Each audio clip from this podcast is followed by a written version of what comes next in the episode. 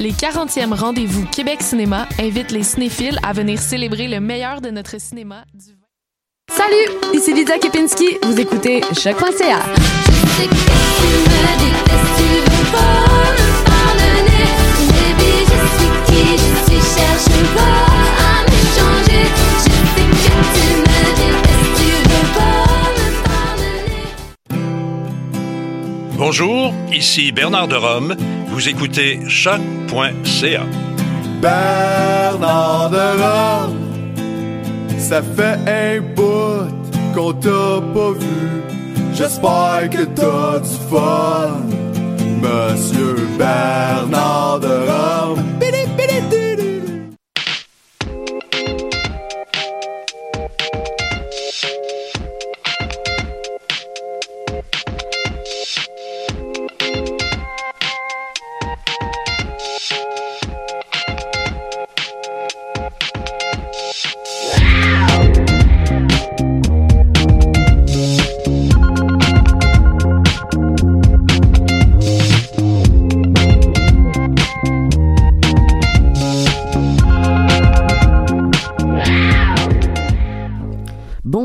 Nous sommes le vendredi 15 avril 2022 et on se retrouve aujourd'hui pour la 145e émission de l'Animal Politique.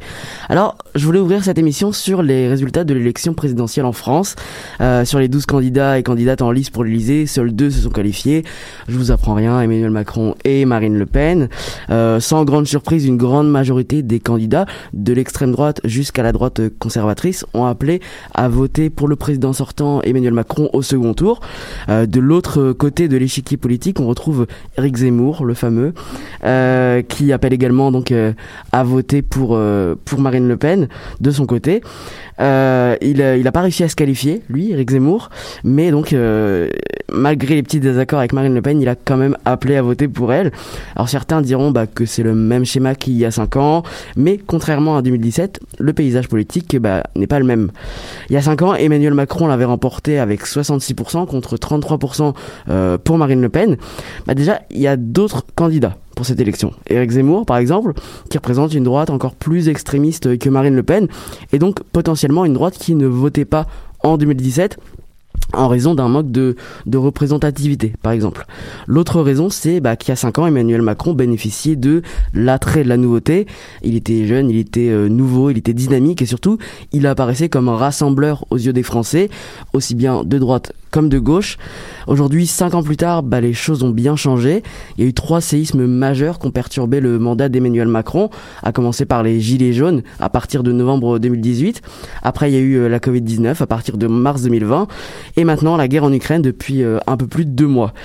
Pour l'heure, les sondages donnent Emmanuel Macron gagnant euh, à 52%, avec Marine Le Pen juste derrière à 48%, mais il y a une marge d'erreur de 2 points et il reste un peu plus d'une semaine avant le second tour, donc rien n'est joué. Cette semaine, on va aussi parler bah, Covid-19 au Québec, enfin plutôt euh, parler. On va parler de Santé Québec qui a tweeté hier matin, euh, comme tous les matins, hein, vers, euh, vers 11h. Bon, sauf que cette fois, ils ont pas publié les résultats quotidiens, quoi. Ils ont plutôt publié un lien qui menait vers le site pornographique Pornhub, au lieu du fameux bilan quotidien de la situation sanitaire. Bon, la publication a été supprimée un peu de temps après, on, on s'en doute bien, mais le lien est quand même resté plus de 30 minutes. Donc euh, voilà. Euh, la Covid-19 inquiète aussi depuis plusieurs semaines, on le sait, mais d'autant plus euh, en ce moment là, à l'approche du long week-end de, de Pâques. Bien que le gouvernement du Québec juge la situation préoccupante, euh, il n'a pas prévu de réintroduire de nouvelles mesures à l'approche de ce week-end. Bref, cette semaine, nos chroniqueurs et chroniqueuses, enfin notre chroniqueur et nos chroniqueuses, euh, vous parlent de l'un des scandales économiques bientôt sur grand écran. On parle aussi de l'hydrogène comme énergie verte et de l'étrange popularité des téléréalités.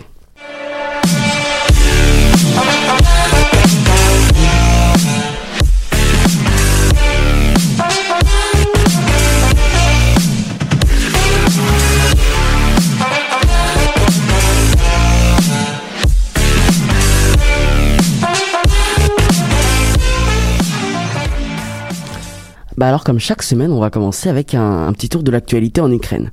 On commence dans l'est de l'Ukraine. Vendredi dernier, le 8 avril, la gare de Kramatorsk a été attaquée par deux missiles, euh, deux missiles russes. Le dernier bilan des autorités ukrainiennes faisait état de 52 personnes décédées dans cette attaque. Dans un message vidéo, le chef d'État ukrainien Volodymyr Zelensky a déclaré qu'il s'agissait d'un autre crime de guerre de la Russie, pour lequel chacun euh, parmi ceux impliqués sera tenu responsable. Il a ajouté que cet événement s'ajoutait aux nombreux crimes de guerre déjà commis euh, depuis le début de l'invasion russe fin février. De son côté, Moscou a nié toute responsabilité, dénonçant de son côté une provocation ukrainienne. Le lendemain, samedi 9 avril, le Premier ministre Boris Johnson euh, s'est rendu à Kiev où il s'est engagé à fournir à l'Ukraine des véhicules blindés et des missiles anti-navires. Le chef du gouvernement britannique salue un leadership inébranlable, du président Zelensky et l'héroïsme invincible du peuple ukrainien. Au cours de sa visite euh, dans la capitale ukrainienne, le euh, le président, le Premier ministre, pardon, Johnson a appelé d'autres pays à suivre l'exemple du Royaume-Uni. Le jour même, une collecte internationale de fonds a permis de réunir 10,1 milliards d'euros pour soutenir l'Ukraine. C'est en tout cas ce qu'a annoncé la présidente de la, Commission européenne, Ursula von der Leyen, en visite, elle, à Varsovie, en Pologne. Euh, dans le cadre de la campagne Stand Up for Ukraine, 9,1 milliards d'euros avaient, avaient déjà été promis. Désormais, la Commission européenne ajoute 1 milliard supplémentaire pour les personnes déplacées en Ukraine. Dans le reste de l'actualité en Ukraine, la Russie vient de désigner le premier commandant en général depuis le début de l'invasion russe. Il s'appelle Alexander Dvornikov, il a 60 ans et c'est un, des officiers militaires les plus expérimentés euh, en Russie. La nomination de ce général expliquerait une nouvelle stratégie de la Russie, notamment pour prendre le contrôle de l'Est et du Sud de l'Ukraine. Dans un tout autre registre, aussi euh, désolant, euh, assez désolant pardon, cette fois, le président ukrainien a dénoncé des centaines de cas de viol euh, constatés sur les civils euh, ukrainiens dans les zones précédemment euh, occupées par l'armée russe, donc notamment l'est et le sud du pays. on parle alors de jeunes filles mineures et de tout petits enfants. Je vous propose justement d'écouter le témoignage d'une femme originaire d'Ukraine et qui est âgée d'une cinquantaine d'années. Un jeune soldat a surgi et m'a menacé de son arme. Il m'a conduite dans une maison voisine. Il m'a dit Déshabille-toi ou je te tue.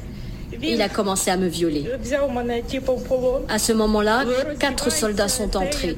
Je me suis dit que j'étais fichu, mais ils l'ont mis dehors. Et le sort de cette femme n'est pas unique. La question de l'utilisation d'armes chimiques par les forces russes était aussi très présente cette semaine.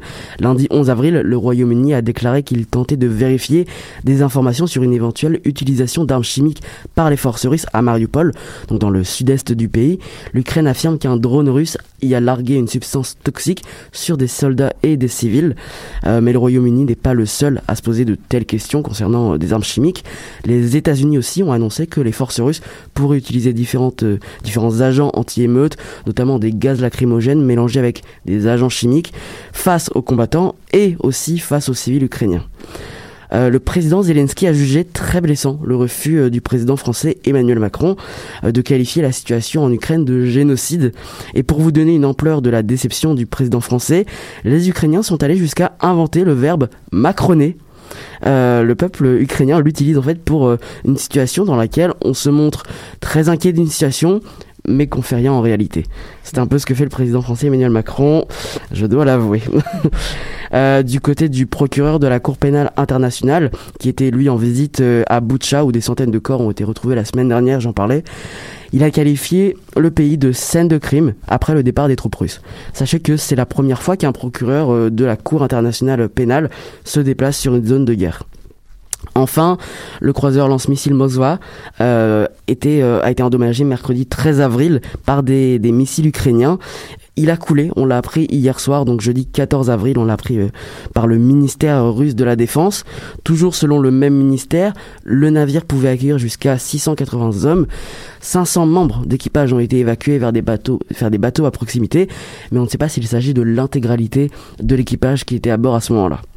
Il s'agissait d'un navire de commandement hautement symbolique qui a été pendant longtemps utilisé comme un outil de diplomatie. Il a été mis en service au début des années 80.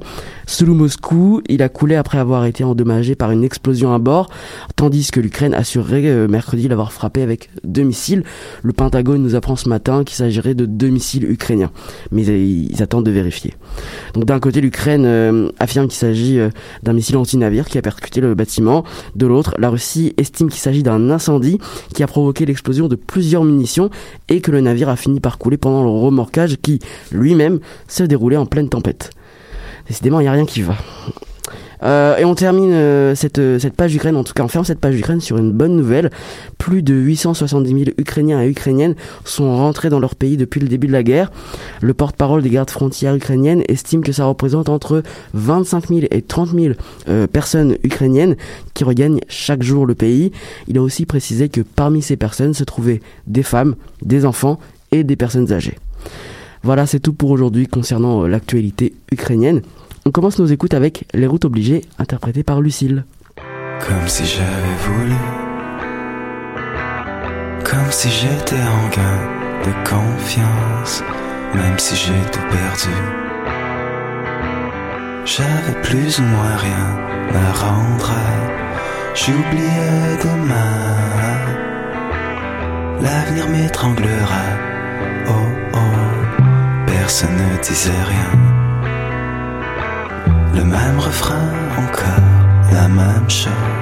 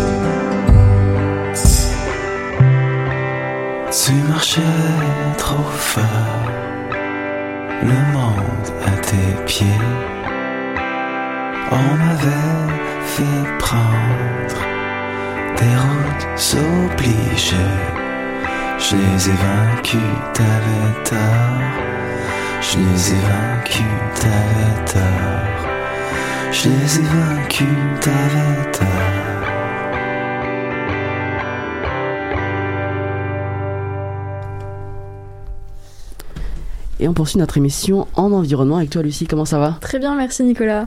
Alors euh, on entend de plus en plus parler de l'hydrogène qui permettrait de remplacer euh, notamment les énergies fossiles dans de nombreux secteurs. Ça veut dire quoi ça Alors, déjà? En effet, l'hydrogène voit sa popularité grandir, surtout suite au dernier rapport du GIEC qui rappelle l'urgence climatique et le besoin de réduire les émissions de gaz à effet de serre. Le pétrole est pour rappel le principal responsable des émissions de gaz à effet de serre au Québec. Il est présent dans le secteur minier, en métallurgie, ainsi que le, dans, le, dans les transports routiers, ferroviaires, maritimes, ainsi que dans d'autres industries lourdes qui sont au centre de l'activité économique des régions rurales éloignées des grands centres urbains. Donc Montréal. dans beaucoup d'endroits. Ouais, c'est ça. L'hydrogène est donc très attrayant dans la quête des entreprises et des gouverne- du gouvernement pour euh, aller vers la Mhm. carboneutralité. Pardon. Actuellement, des dizaines d'entreprises vendent donc leur technologie au gouvernement du Québec afin d'obtenir des aides financières et pouvoir faire leur place dans une filière qui est extrêmement prometteuse dans la lutte contre les changements climatiques. Ok, donc à t'écouter, euh, j'ai l'impression que l'industrie est en train de commencer à se préparer au développement de cette filière, l'hydrogène. Alors tout à fait. Cependant, l'intérêt que les industriels portent à l'hydrogène, il n'est pas nouveau. Ça fait des décennies qu'ils en parlent. Malgré tout, la filière de l'hydrogène commence à devenir plus concrète. Selon le directeur de l'Institut de recherche sur l'hydrogène de l'Université du Québec à Trois-Rivières, Pierre Bénard, depuis le début de sa carrière, il a vécu deux ou trois vagues d'intérêt pour l'hydrogène, mais il rajoute quand même que cette fois, il sent que c'est très différent. En effet, de nombreuses entreprises plus d'une trentaine actuellement au Québec, souhaitent se tourner vers l'hydrogène dans le but de réduire leurs émissions de gaz à effet de serre. Il y a par exemple l'entreprise Shell qui s'y intéresse. Mais c'est loin d'être la seule. Dans ces 30 entreprises, on retrouve également des producteurs, des entreprises technologiques, des minières et des pétrolières. Le gouvernement du Québec a quant à lui l'intention d'investir dans le secteur de l'hydrogène. Dans son dernier budget provincial, il a réservé plus de 150 millions de dollars sur 5 ans pour la production et la distribution d'hydrogène et de biocarburants. Grâce à l'hydrocarbure, le Québec compte dépasser les industries de leur trop grande dépendance au pétrole. Les promoteurs de l'hydrogène pensent également que cela pourrait permettre de ne pas émettre l'équivalent de 5 millions de tonnes de gaz à effet de serre par an. Donc on, sent que le Québec mise beaucoup sur l'hydrogène. Euh, est-ce que tu sais s'il y a d'autres alternatives que l'hydrogène pour réduire justement les, émissions de gaz à effet de serre? Alors oui, le Canada prévoit d'ailleurs une électrification généralisée de tout ce qui peut l'être, dont l'automobile et le chauffage majoritairement. Mhm. Malgré tout, l'hydrogène pourrait être une solution pour les secteurs qui peuvent pas être électrifiés ou c'est trop compliqué à mettre en place. Donc le, le Québec a d'ailleurs l'intention de se placer parmi les meilleurs dans le secteur de l'hydrogène vert. Là, tu parles d'hydrogène vert. Est-ce que l'hydrogène, c'est pas euh, toujours une énergie verte? Alors, pas exactement. L'hydrogène, c'est pas une source d'énergie en tant que telle. Faut beaucoup de ressources afin de la produire. C'est donc la façon dont cette production sera faite qui va déterminer si l'hydrogène est verte ou non. D'accord. L'hydrogène vert que Québec compte produire est fait intégralement à partir de ressources ressources renouvelables du coup. Donc tu viens de nous expliquer ce que les grandes entreprises comptent faire pour réduire leur production de gaz à effet de serre. Beaucoup de personnes s'inquiètent, notamment euh, suite à la publication du dernier rapport du GIEC, un rapport qui est donc sorti le 4 avril dernier. Lucie, qu'est-ce qu'on peut faire à notre échelle en ce moment? Alors plusieurs choses peuvent être faites de notre côté, comme composter, trier les déchets, utiliser les transports en commun ou des moyens de transport non motorisés. Les, Bixi, viennent justement de faire leur grand retour mmh. dans Montréal ce mercredi. Le service de vélo partage est un moyen rapide et pratique de se déplacer sans utiliser la voiture. Depuis sa création en 2009, cette entreprise Pardon. Cette entreprise à but non lucratif, elle il y a eu 50 millions de déplacements qui ont été faits, donc ce qui est quand même pas mal. Mhm. Et euh, de nombreux Montréalais se réjouissent de son retour. Et de plus en plus de vélos électriques aussi sont utilisés, donc voilà. Merci beaucoup Lucie pour euh, cette touche d'optimisme pour les Québécois et Québécoises. Un optimisme sur le long terme, sur le long terme pardon, mais pour les années à venir, un optimisme quand même auquel on ne ferme pas la porte en ces temps-ci. On poursuit nos écoutes avec Monster de Mile Lloyd.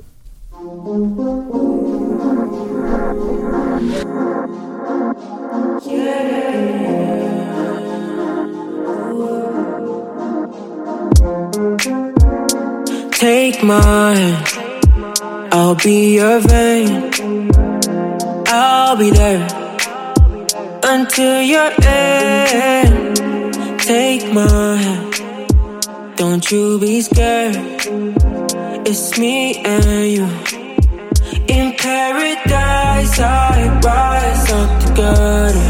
You bring out the monster in me like no one other. Paradise, I rise up together. You bring out the monster in me like no one other. You don't deserve it. I keep you hurting. My bones are burning inside. I lied in hoping you'd stay in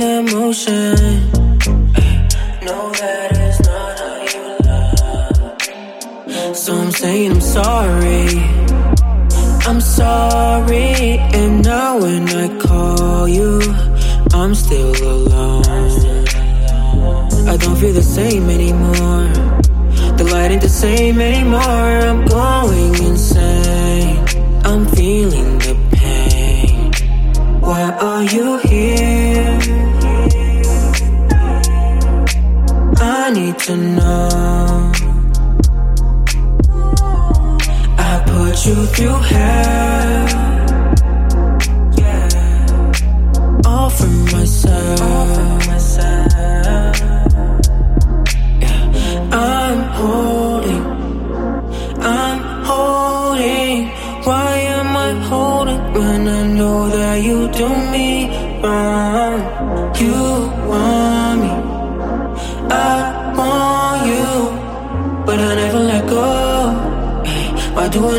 Go? It's like the morning, morning after party. The sun is on me, still feel the dumpy. Yeah, your legs are on me. Why are they on me? Eh, you make me feel like I'm not who I am. Eh, in paradise,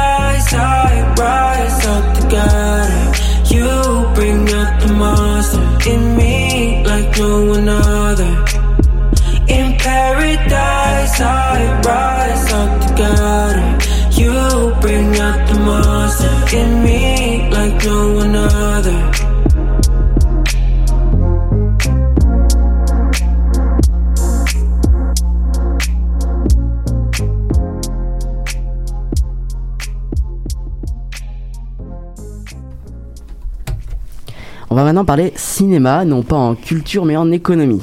Lundi soir avait lieu la première de Norbourg, un film inspiré de l'affaire du même nom. Pour celles et ceux qui ne s'en souviendraient pas ou qui ne connaîtraient pas du tout l'affaire Norbourg, il s'agit de la plus importante fraude financière connue au Québec. Elle a eu lieu au milieu des années 2000. Pour rappel, Vincent Lacroix, qui était PDG euh, de l'entreprise de gestion de placement Norbourg, a, a détourné plus de 100 millions de dollars à plus de 9000 petits investisseurs. Voici un extrait de la bande-annonce du film. Les nouveaux bureaux dans le centre-ville. Les affaires vont bien? Pas mal bien même. J'ai entendu que vous étiez à la recherche d'un VP Finance? Elle était pas mal au courant, toi. Entre autres pour créer une division Norbeau valeur mobilière. Ben, écoute, euh, je connais peut-être quelqu'un pour ça. Ah ouais? Quelqu'un qui a toutes les qualifications requises. Qui a de l'expérience comme enquêteur à la commission. La présence de cette personne-là pourrait être bien utile. C'est sûr que ce gars-là pourrait vous aider, ce serait même assez facile pour lui. Alors notre chroniqueuse économique est en studio. Euh, Audrey, comment ça va? Ça va bien, Nico, toi, comment tu vas? Ça va très très bien. Alors, est-ce qu'il est vrai de dire que l'affaire Norbourg est le plus grand crime financier de l'histoire du Québec? Hey, petite parenthèse, mais moi, je me rappelle quand c'est arrivé, ça c'était sur toutes les chaînes de télé québécoises, toutes les chaînes de nouvelles. On voyait la face de Vincent Lacroix partout. Puis moi, j'étais genre, maman, mais qui est ce monsieur? Puis ma mère était comme, c'est un crosseur, Audrey, c'est un crosseur. fait que là, je me suis intéressée à son cas. Puis en effet, tu te trompes pas, Nico, l'affaire Norbourg a scandalisé le Québec tout entier en 2005 lorsque les manchettes, comme je te l'ai dit, nous ont appris que Vincent Lacroix, que- qui était le PDG de l'entreprise de gestion de placement Norbourg, avait floué 9200 petits investisseurs pour une somme totale d'environ 130 millions de dollars. Oui. Mettons qu'il a pas juste euh, volé un peu de scène dans le cochon. Euh, donc, le film Norbourg, réalisé par Maxime Giroux et mettant en vedette les comédiens François Arnaud et Vincent Guillaume Otis, qu'on connaît bien ici au Québec, respectivement interprètent les rôles de Vincent Lacroix et de son acolyte frauduleux Éric Asselin, qu'on a un peu entendu moins parler dans les médias, mais qui a un rôle essentiel dans cette fraude-là. Mhm. Et ça raconte comment le PDG de Norbourg s'est emparé de l'argent de milliers de personnes à l'aide de magouilles de son bras droit et vice-président des Finances. C'est d'ailleurs ce dernier qui finira par dénoncer Vincent Lacroix à la Gendarmerie royale du Canada et à l'Autorité des marchés financiers. Oh, quel dommage. tu parles de plus de 9200 investisseurs, Audrey. Ça veut dire que euh, 9200 victimes, quand même, il y a eu 900, euh, 9200 victimes. Ça veut aussi dire 9200 vies gâchées, évidemment. Exactement. C'est quoi l'impact de cette fraude de cette fraude pour les victimes Euh, comme tu peux t'en douter, Nico, malheureusement, il y a des milliers de personnes qui ont vu leurs épargnes disparaître du jour au lendemain, leurs fonds de retraite, leurs économies, leurs CELI, toute leur vie, Mhm. tout leur argent disparaissait en, en un Un seul claquement de doigts. en un claquement de doigts entre les, les mains de Vincent Lacroix. Bref, tout l'argent a été dérobé par ce dit Vincent Lacroix qui, pendant ce temps-là, menait un train de vie princier dans les rues du centre-ville de Montréal. Euh, des retraités, par exemple, ont dû retourner sur le marché du travail après ça. D'autres personnes ont même songé au suicide, tel que démontré dans les verbatims des procès euh, pénals et criminels. Au moins deux victimes de Vincent Lacroix se seraient suicidées. On a plusieurs donc qui ont dû être traités pour anxiété et dépression. À la suite de cet épisode-là, évidemment, c'est sûr que quand tu perds tout du jour au lendemain, c'est clair que ça peut Ah oui. briser quelqu'un. Ta vie est terminée. C'est surtout quand tu es dans la classe moyenne puis que t'as pas de petits coussins sur Mhm. lequel rebondir. Donc, c'est vraiment c'était vraiment affreux pour ces personnes-là, mais sur une note un peu plus positive, les victimes ont quand même réussi, ont fini, après une longue bataille judiciaire, à se faire rembourser la totalité des sommes volées à la suite d'une entente à l'amiable en 2011. Ok, donc malgré le fait que tout le monde se soit fait rembourser, euh, là, tu parles quand même d'anxiété, de dépression, même de suicide. Euh, c'est des très lourdes conséquences. Est-ce que Vincent Lacroix et ses associés euh, impliqués dans, dans cette affaire ont dû faire face à la justice pour les actes qu'ils ont commis? En effet, donc Vincent Lacroix a été poursuivi en vertu de la loi sur les valeurs mobilières et en vertu du Code criminel du Canada. Et lors de la poursuite pénale, la première qu'il a eu, il a dû faire face à 51 chefs d'accusation portant sur la, la manipulation de fonds communs, sur la fabrication et falsification de documents, fraude, complot. Wow. Et ça, c'est les principaux, là. Je vais Ouais. pas te nommer toutes les, tout Ah, le dans reste, la mais... liste, hein, mais... mais tu comprends que le gars... euh, Il est mal, quoi. Ouais, ouais, il- mettons qu'il est dans la boîte. Fait que... Donc, euh, né- son procès a eu lieu en 2007 et la même année, il a été reconnu coupable de la totalité des chefs d'accusation, soit les 51, pour être condamné à 5 ans de prison. Néanmoins, il a obtenu en 2009 sa libération conditionnelle en, en attendant de subir son autre procès criminel et a pu séjourner en maison de transition. Donc, pour ce qui est du procès criminel qui s'est aussi déroulé en 2009, Vincent Lacroix a plaidé coupable à tous les chefs à son endroit puis a été condamné à 13 ans de prison. Donc, en somme, pour la totalité des deux procès, il a été condamné à passer un total de 18 ans derrière les barreaux. Et Nico, petite question quiz pour toi. Mhm. Oh, j'aime ça. Combien de temps Vincent Lacroix a-t-il réellement passé derrière les barreaux? Réponse A, 3 ans. Réponse B, 5 ans. Réponse C, 8 ans. ah, tu me fais peur. J'imagine qu'il n'est pas resté 18 ans euh, derrière les barreaux. Vincent Lacroix aura passé moins de trois ans derrière les barreaux. moins de trois ans pour 130 millions de dollars de Wow. Il a eu le droit à une libération conditionnelle en 2011 et a dû vivre en maison de transition jusqu'en 2014, en plus de faire quatre heures de bénévolat par Oh. semaine. Mais depuis, Ça va le faire réfléchir, ça. Ouais, c'est vrai que du bénévolat, ça change une vie. Mais revirement de situation, il y a pas longtemps, en septembre dernier, le fraudeur a été renvoyé en maison de transition après une altercation avec son voisin qui a nécessité l'intervention de la police. Donc, euh, C'est dommage d'en arriver là juste pour une altercation. Vincent retourne dans ta cage. Donc, pour ce qui est du bras droit de Vincent, Lacroix, euh, le fameux Éric Asselin, qui est largement considéré comme l'un des cerveaux derrière les manigances financières de Norbourg, il n'a jamais été accusé Mhm. ni subi de procès civil ou criminel. Il a pu échapper à la justice en devenant délateur pour la GRC. Mais il est quand même complice dans tout ça. Absolument, mais si tu deviens une snitch, ben tu peux négocier un peu avec les procureurs, tu comprends? Donc, en 2005, lorsque Éric Asselin rencontrait la GRC pour la première fois, il s'est essayé, là. Il a demandé à être payé un million de dollars pour son témoignage. Bon, sans succès. Ça fait le culot un peu, ça. Ah, Un peu, un peu beaucoup. Monsieur, c'est vraiment un homme d'affaires. Il essaie de tirer chaque opportunité pour en faire une transition. Mais bon, Tout est bon pour gagner de l'argent. absolument. Il a aussi tenté de monnayer son témoignage contre un emploi permanent dans la fonction publique. Bon, comme tu peux t'en douter, encore une fois, sans succès. On va savoir de la peine pour monsieur Lacroix, euh, monsieur Asselin. Ouais, en passant, euh, ça se peut que j'aille frauder plus de 9000 personnes, mais tu, tu me donnerais-tu une jeune dans la fonction publique? Je pense que je vais passer mon tour. Ouais. Euh, donc, comme c'est ça, sans succès, sans succès pardon. Et cependant, il a réussi à obtenir, comme euh, je l'ai mentionné plus tôt, des immunités criminelles, pénales, fiscales et civiles. Comme le dit l'adage, Nico, crosseur un jour, crosseur toujours. hein.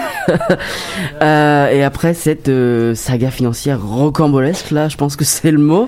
Est-ce que les milieux financiers ont appris de ce sombre épisode? Est-ce qu'ils ont apporté euh, des changements pour éviter que ce genre de crime se passe dans le futur? Clairement qu'il n'y avait pas le choix parce qu'on s'entend que le, le lien dans tout le secteur de la finance, c'est la confiance des Mm. investisseurs. Donc, plusieurs mesures ont été mises en place pour dissuader et prévenir les fraudes financières. Il y a eu entre autres un resserrement au niveau de l'encadrement des gestionnaires de fonds d'investissement. Il y a eu aussi des mesures pour renforcer les pouvoirs du tribunal administratif des marchés financiers lorsque vient le temps, par exemple, de sanctionner les contrevenants. Euh, les amendes en cas de fraude financière sont dorénavant plus élevées. Et l'autorité des marchés financiers a haussé les ressources humaines et matérielles pour ce qui est de la surveillance des marchés. Parce qu'on s'entend que si personne fait de suivi, si personne regarde les comptes, ben, Mhm. ça se peut que c'est facile d'en faire passer quelques Ouais. ici par là. Donc, mais voilà.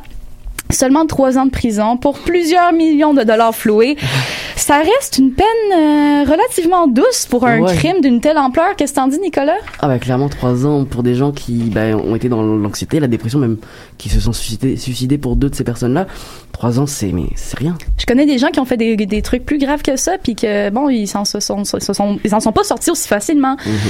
Mais bon, je crois pas que ça va empêcher, malgré tout, euh, les, les nouvelles mesures de l'autorité des marchés financiers. Je pense pas que ça va empêcher, malgré tout, les arnaqueurs d'arnaquer, compte tenu de la lenteur des tribunaux et de la difficulté à faire condamner les crimes financiers. Le monde regorge d'arna- d'arnaqueurs financiers et l'industrie cinématographique, comme euh, dans ma nouvelle avec le film Norbeau, s'en inspire énormément. On n'a qu'à penser à tous les films qui sont inspirés par les crimes de Bernard Madoff, dit Bernie Madoff, Earl Jones, qui, est, qui a fait beaucoup d'affaires à Montréal aussi, Jordan Belfort, le loup de Wall Street, avec euh, Leonardo DiCaprio. Elizabeth Holmes, qui, euh, qui a une nouvelle série qui est sortie euh, sur HBO Max, si je me ne trompe pas, que c'est The Dropout, qui a entre autres fait une méga fraude financière aussi aux États-Unis, ou Jan, ou euh, Yan Luan plutôt, euh, le fameux roi de la polka aux États-Unis, qui a aussi fraudé et qui a fait aussi des manigances financières, etc., etc. Mm. On n'en a pas fini d'en entendre parler de ces personnes-là, malheureusement. Clairement, les arnaques continueront malheureusement, même si bah, le, le système financier se prépare de mieux en mieux. Tu parlais tout à l'heure du procès, les 51 chefs d'accusation. Il a reconnu tous les chefs d'accusation. Absolument 51. tous. Et il n'y avait pas le choix parce que, mais il n'y avait pas le choix. C'est beaucoup plus avantageux, surtout quand la preuve est accablante, Mhm. de juste accepter parce qu'après, tu peux peut-être avoir une peine plus clémente, tu peux peut-être négocier avec les procureurs à la poursuite, tu peux peut-être démontrer, essayer de démontrer qu'il y a des remords, mais en fouillant un peu sur euh, l'Internet et YouTube, entre autres, je me rappelle qu'il y a une équipe de JE, euh, de TVA, qui avait intercepté Vincent Lacroix à la sortie d'un tribunal et qui a dit, et je cite, c'est facile de fouetter Vincent Lacroix, mais Mm. En gros, il disait, je suis pas le seul là-dedans, mais c'est moi le, la tête de turc de toute cette manigance-là. Oh, je suis la victime. Eh, En fait. absolument, absolument. Et euh, on a- j'ai fouillé aussi, puis apparemment que Vincent Lacroix aurait pour environ 14 millions de dollars actuellement cachés dans des paradis fiscaux et qu'il essaie par plusieurs euh, processus euh, judiciaires, entre autres, de ré- de- d'avoir accès à ces fonds-là, de les récupérer. Donc là, Mais- il, là, il est en liberté en ce moment. Total. Mais bon, à part son altercation avec son ouais. voisin, mais euh, depuis ce temps-là, depuis 2014, il y avait une liberté totale absolue. Ok, et euh, waouh, ok. je connaissais pas du tout cette affaire-là. Euh, et pour rappel, donc le film était en avant-première lundi et il sortira, il sera à l'affiche à partir du 22 avril prochain, donc soit un peu plus de 15 ans après le début de l'affaire Norbourg. Donc, merci beaucoup, Audrey. Ça fait plaisir, D'avoir passé en revue la- la- le plus grand scandale financier de l'histoire de, de la province. Ça m'a fait plaisir. On termine nos écoutes avec encore une fois joué par les nœuds.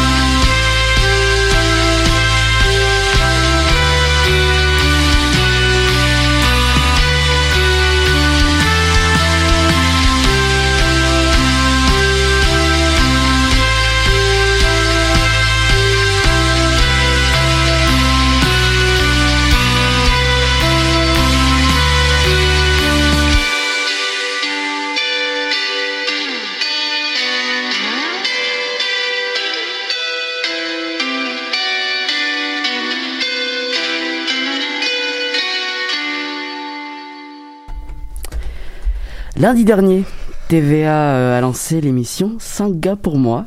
Euh, dans trois jours, la même chaîne euh, débutera une nouvelle saison euh, de l'île de l'amour. On peut dire que les télé- téléréalités amoureuses ont la cote ces temps-ci. Le public est au rendez-vous et toujours à l'affût des couples qui se forment devant eux et évidemment des trahisons qui en découlent. Francis, qu'est-ce qui explique la popularité de ces émissions? Personnellement, j'en avais aucune idée. Euh, c'est la raison pour laquelle je me suis intéressé à ce sujet Mhm. particulier. Mon réflexe a toujours été de rejeter ces émissions comme étant des puits de superficialité sans fond. C'est c'est un jugement très dur. C'est un jugement très dur. Hein? subjectif. Oh, c'est ça, là, je veux dire, il faut quand même un peu de recul. Mais cette semaine, j'ai été confronté à mes propres contradictions. N'est-ce pas une, une forme de superficialité de mettre de côté ces phénomènes culturels que sont les téléréalités amoureuses sans chercher à comprendre ce que ces nombreux adeptes y trouvent de captivant? Euh, interrogé par la journaliste du Devoir Annabelle Caillou, le professeur et directeur de l'école des médias de l'UCAM, Pierre Barrette, explique que, je le cite ici, que les, téléréalités proposent de suivre des gens ordinaires qui vivent des vraies passions, des vrais échecs et de vrais sentiments. Oh, Oh, c'est beau, hein? Et on prend plaisir à les regarder, côté voyeur, comme on en discutait euh, juste avant la chronique. On prend plaisir à les regarder, à, à en parler ou à en débattre avec des amis. Ça pousse le public à se questionner sur l'éthique des comportements en société, une phrase qui est très débattable. On pourra en débattre plus tard.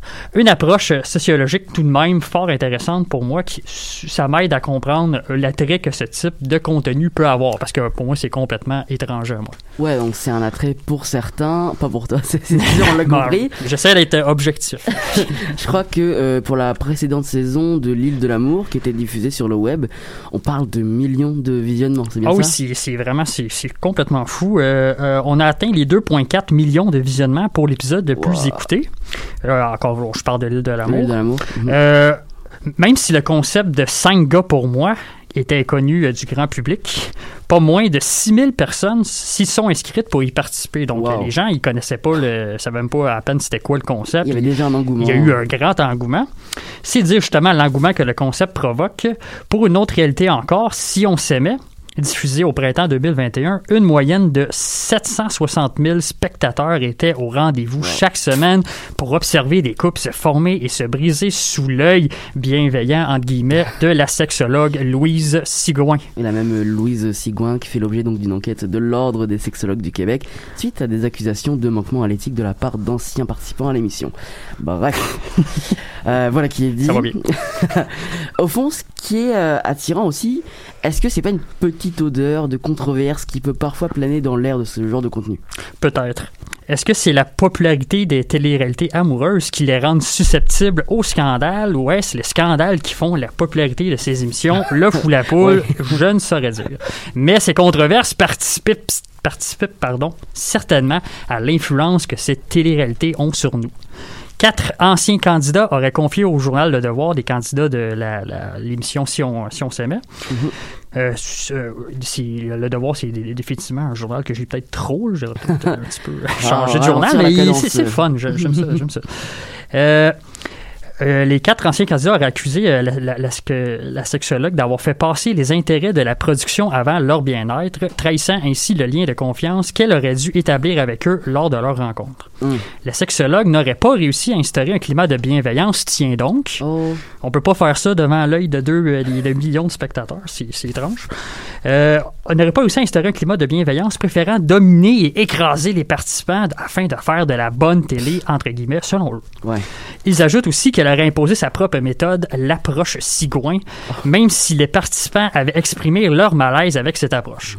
La sexologue aurait tout de même appliqué sa méthode dans le but de faire mousser les ventres de ses livres publiés par une maison d'édition, tient donc appartement au même propriétaire que celui de l'émission Québécois.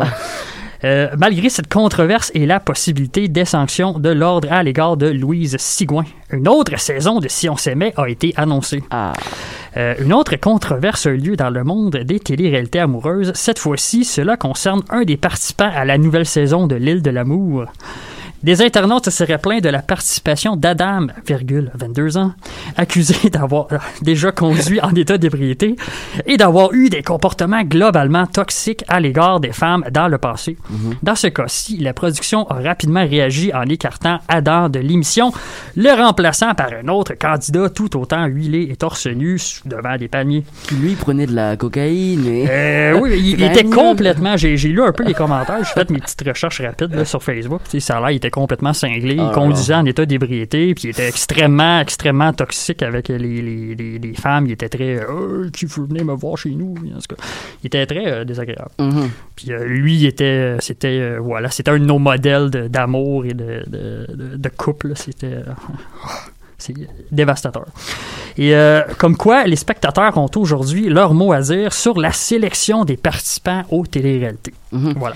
Tu parlais justement là un instant, il y a un instant de Adam donc euh, qui euh, conduisait euh, mal, qui euh, enfin, qui En état d'ébriété. En état d'é- oh oui ça en état C'est d'ébriété. plus que mal. Oui non c'est ça, c'est qui conduisait en état d'ébriété, c'est carrément autre chose et qui était toxique euh, à l'égard des femmes. Mhm. Euh, ça représente quand même une image. Ces personnes-là représentent une image pour une partie de des jeunes, de l'adolescence, des jeunes adultes.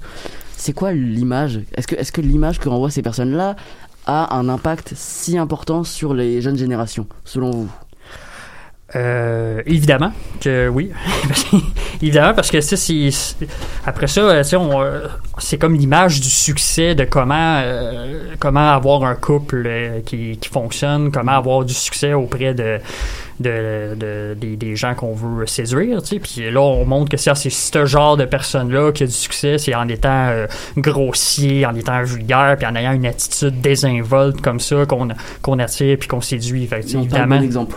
c'est un très mauvais exemple, c'est ça. Puis Ouais. c'est- facile aussi d'oublier d'oublier que c'est pas la vraie vie, les conditions de vie dans lesquelles évoluent ces participants-là parce qu'ils sont coupés du monde, ils ont aucune communication la plupart du temps, donc ça les c'est comme mettre des animaux assoiffés en cage puis leur donner une petite goutte, une petite goutte par semaine, fait que là ça crée des moments très forts à chaque fois, mais dans la vraie vie, avoir une relation en dents de scie rocambolesque avec des rebondissements, c'est pas normal.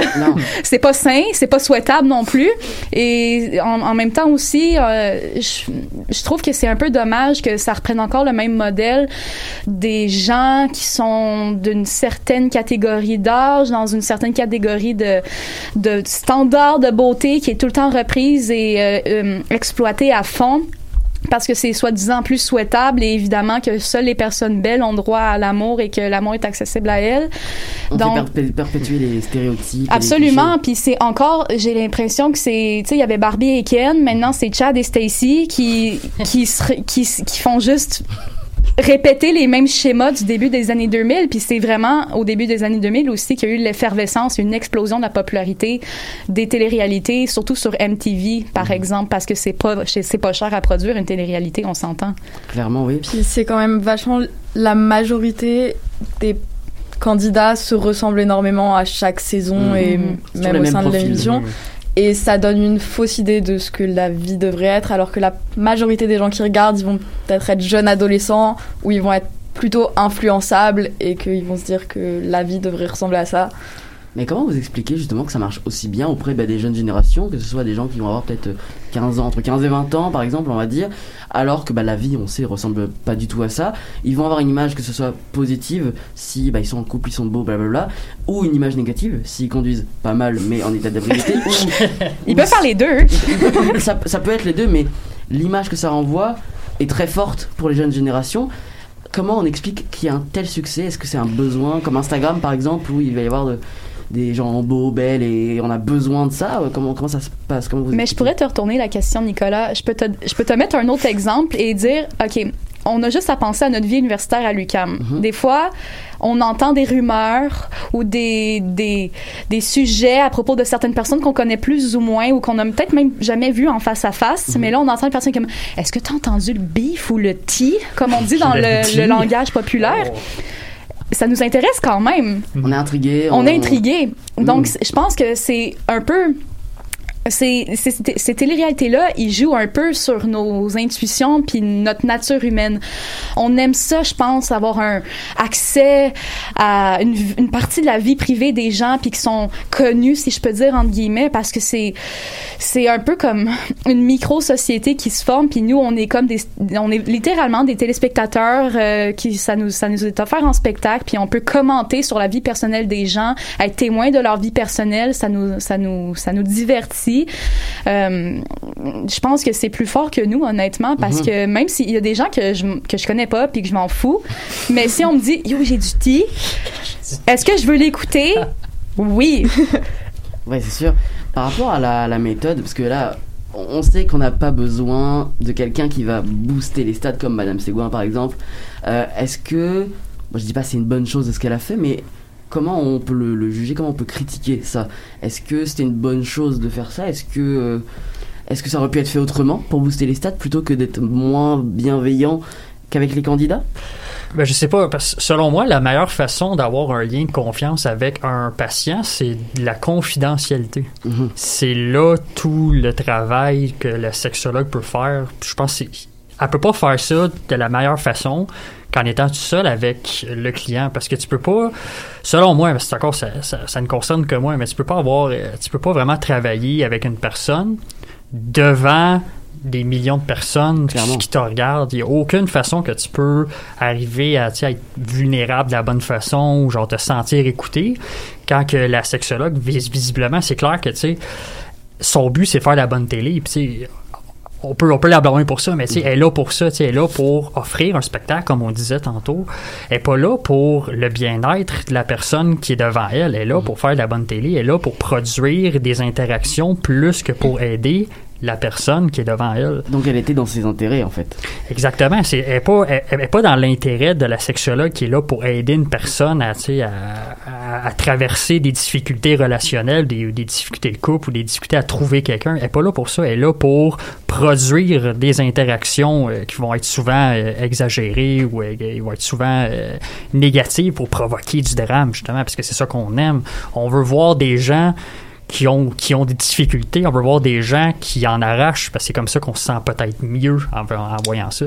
Mais l'ordre, l'ordre des, des psychologues du Québec a lancé une enquête justement parce que bah il y a eu un manque d'éthique, il y a un code d'éthique j'imagine pour les psychologues. Je, je trouve ça drôle, ça, parce que c'est sûr qu'il y aura un manquement à l'éthique, parce que l'éthique, ça dit probablement que on a le droit à la confidentialité. On a, c'est même pas un droit, parce que on a, on a le droit à la confidentialité, puis c'est la seule manière que tu peux avoir un lien de confiance avec quelqu'un. Fait que déjà là, en, en étant dans une émission qui est vue par des milliers, des millions de personnes, déjà là, on a ce manquement à l'éthique-là. On a déjà pas la confidentialité. Fait que déjà en partant, elle était en faute, techniquement. Il y a le secret médical aussi. Exactement. Et le Puis je, secret. puis je veux pas jouer à l'avocat du diable, mais de la part des participants aussi, je veux dire, tu le sais que tu es dans une émission, tu le sais que c'est le but de faire un spectacle. À quoi tu t'attends de la part d'une production télévisuelle dont le but ultime, c'est de mousser les, les, les cotes d'écoute et Mm. de faire du profit au final? Tu sais, je veux pas leur, je veux pas leur donner non plus des, leur imputer des mauvaises intentions aux candidats parce que, mais en même temps, est-ce que tu penses réellement que c'est grâce à une émission dont le but est clairement de divertir et pas de, de s'occuper de ton bien-être va pouvoir vraiment avoir un intérêt bienveillant au-dessus de leurs intérêts financiers par rapport à toi? dans ce cas-là, pourquoi avoir une sexologue qui promet un bien-être pour les candidats si derrière Relations publiques. La hein. légitimité aussi. C'est pour dire, ah là, on a une sexologue. Là, voilà, n'est pas attaquable, euh, on, par est exemple. pas- on a un sexologue et là, c'est comme notre vedette. On a une légitimité. C'est ça qu'on apporte, mais tu sais, c'est une, légi- une Puis ça, légitimité. sais. ouais, puis ça joue un peu le rôle des confessionnals Oui. aussi dans certaines télé- Mhm. téléréalités. Comme, OK, ici, tu peux te confier sur tout ce que tu veux, puis t'es à, à l'écart de tout le monde, sauf des personnes à la maison. Donc, euh, c'est... euh, Sauf vous, public. Ouais, fait que c'est comme à quoi tu t'attends quand tu vas te donner en spectacle C'est sûr que il y a- il y a- c'est sûr qu'il risque d'avoir des brèches, c'est sûr que peut-être que tes propos risquent d'être manipulés, changés au montage, que tu pourrais être euh, comme on dit dans le jargon être stagé dans un certain archétype de personnalité. Donc euh, je sais pas, est-ce que c'est vraiment est-ce qu'on est vraiment rendu là à compter sur des missions pour trouver l'amour? Je ne pense pas. Au final, on regarde ça parce qu'on veut être diverti, pas parce qu'on croit en l'amour là. Ben, en même temps, 6000 personnes qui se sont inscrites à 5 gars pour moi, ça, ça démontre inscrite, Audrey, toi? Ben, je trouvais ça drôle que tu dises ça parce que quand j'ai entendu Saint-Gall, pour moi, je suis comme, coudonc, c'est-tu le titre de ma prochaine biographie? Mais, mais, c'est, non, c'est à quoi tu peux t'attendre? Dès que t'es devant une caméra, tu n'es plus authentique. c'est- Dès que tu es mise en scène, tu n'es plus toi-même, même si c'est inconscient. Mhm. Oublie ça, développer une relation De mar- confiance. euh, une relation de confiance fondée sur l'authenticité, l'honnêteté, l'ouverture et la transparence. Oublie ça. Est-ce que les, les moments avec la sexologue étaient filmés puis diffusés? Oui. Ça, d'accord, ok. même les confidences, même le genre le parler à Ouais. ta thérapeute, c'est filmé et écouté par des millions de personnes. C'est sûr que C'est pas juste de la bienveillance. qui vient puis qui Ouais, c'est comme euh, c'est comme Francis a dit. Déjà là, le fait qu'on ait accès à ce qui se passe dans le cabinet de la Mhm. sexologue, il y a plus de confidentialité. En- déjà là, il y a faute. Mais ces personnes-là, comme vous dites, euh, savent où elles vont, elles savent où elles mettent les pieds. Il y a eu peut-être d'autres saisons, notamment pour l'île de l'amour. Ces personnes-là savent où, euh, où elles mettent les pieds, donc elles savent que bah, la sexologue va. Enfin, les, que les moments avec la sexologue vont être filmés. Comme tu dis, euh, ils savent où ils mettent les. Enfin, ils savent où ils vont, quoi. Oui. Euh, on parlait des comportements en société tout à l'heure. Euh, T'as dit que ça poussait à se questionner plus sur l'éthique des comportements. Mhm. Euh, Est-ce que ça nous, ça remet en question nos comportements de manière globale entre nous dans la vraie vie? Parce qu'on sait que, bon, bah, que ces gens-là qui vivent dans une maison sans communication n'ont pas les mêmes comportements qu'on va avoir nous en société. Est-ce que ça a une influence sur nos comportements en société? Fondamentalement. Ben oui, mais ma- ma- malheureusement, oui. Mhm.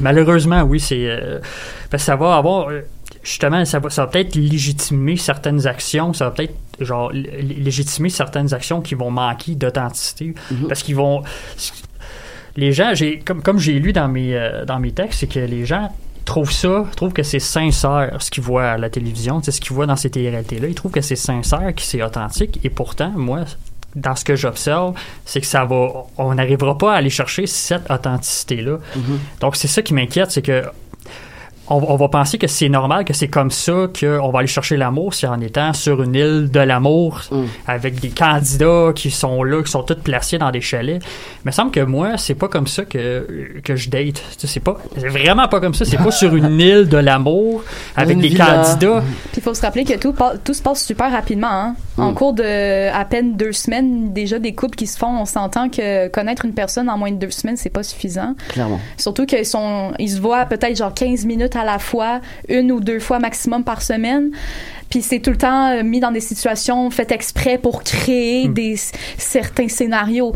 Donc l'authenticité, euh, on oublie ça, là, on laisse ça à la porte. là. En plus, c'est ça que les gens disent. Ils disent, ah, j'aime ça parce que c'est pas scénarisé. Mais non, c'est ultra scénarisé. C'est ça que je comprends pas. C'est, ah non, c'est très, ah, c'est vrai ce que je vois. C'est, c'est très, non, c'est très scénarisé. C'est, c'est, les, les interactions sont scénarisées, sont pas écrites dans le sens les dialogues sont tous écrits. Non, mais c'est scénarisé. Les interactions sont contrôlées. Ça donne un environnement super Puis contrôlé. ils les amène à faire telle chose ou telle chose pour Exactement. créer des situations comme tu disais. Oui, puis ça fait juste exacerber certaines émotions, certains comportements que dans la vie, on serait peut-être plus rationnel ou avec un peu plus de recul par rapport à ça.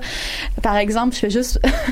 je sais pas si euh, euh, Occupation Double, avant qu'ils fassent leur grand retour, il y en a qui se souviennent, mais je me rappelle, il y avait une saison, il y avait, tu sais, Claudia la Brésilienne, puis il y avait, il y avait Claudia la Brésilienne, puis il y avait une autre fille qui s'appelait, je pense, Odile ou quelque chose comme ça. En tout cas, c'était deux filles puis ils chicanaient comme s'il n'y avait pas de bon sens pour une histoire de garde-robe. Puis je me rappelle, il y en, avait une. ah, il se criait par les oreilles, puis comme « Je parle pas comme ça! » Ou sinon, je me rappelle, il y avait une autre saison d'Occupation Double, quand c'était à l'époque Joël Legendre qui l'animait. Puis je- il y avait une fille qui s'appelait... euh, Claudia, je pense, puis je, je me dis, vas-tu que je là, tu sais? C'est- C'est, c'est juste des réactions qui sont extrêmes Trop, ouais, c'est. qui sont ultra exacerbées à cause de l'isolation sociale, à cause du climat qui est vraiment ultra hermétique. Ça les pousse à... C'est comme j'avais dit un peu des animaux en cage, qu'on les, qu'on les tente avec des bâtons en prenant des photos, tu sais. Et ça, ça a le saut de l'authenticité selon des millions de spectateurs. Je trouve ça inquiétant. Je trouve que ça conclut bien le débat, le débat qu'on vient d'avoir. En tout cas, bah, merci Francis pour euh, ta chronique euh, culturelle et merci à vous d'avoir participé à cette discussion. C'est ainsi que se termine notre 145e émission de l'Animal Politique. Un grand merci à toute l'équipe du jour, Lucie Parmentier, Audrey Pilon-Topcara et Francis Auclair. Merci également à Camille Dehaene en régie. C'était Nicolas Fivel. On se donne rendez-vous vendredi prochain, même lieu, même heure, pour la dernière émission de la session. Bonne semaine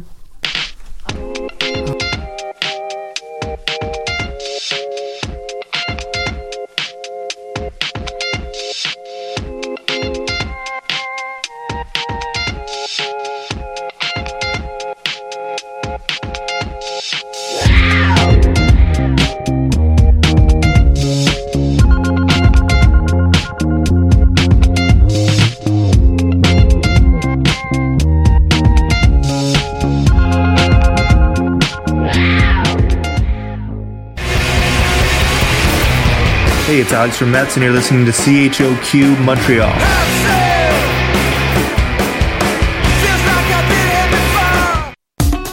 Les 40e rendez-vous Québec Cinéma invitent les cinéphiles à venir célébrer le meilleur de notre cinéma du 20 au 30 avril prochain.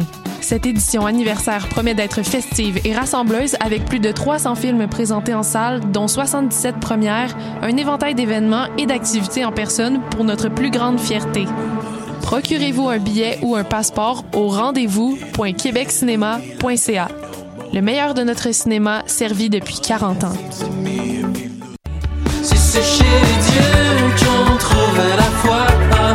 Salut, c'est Valence. Vous écoutez choc.ca.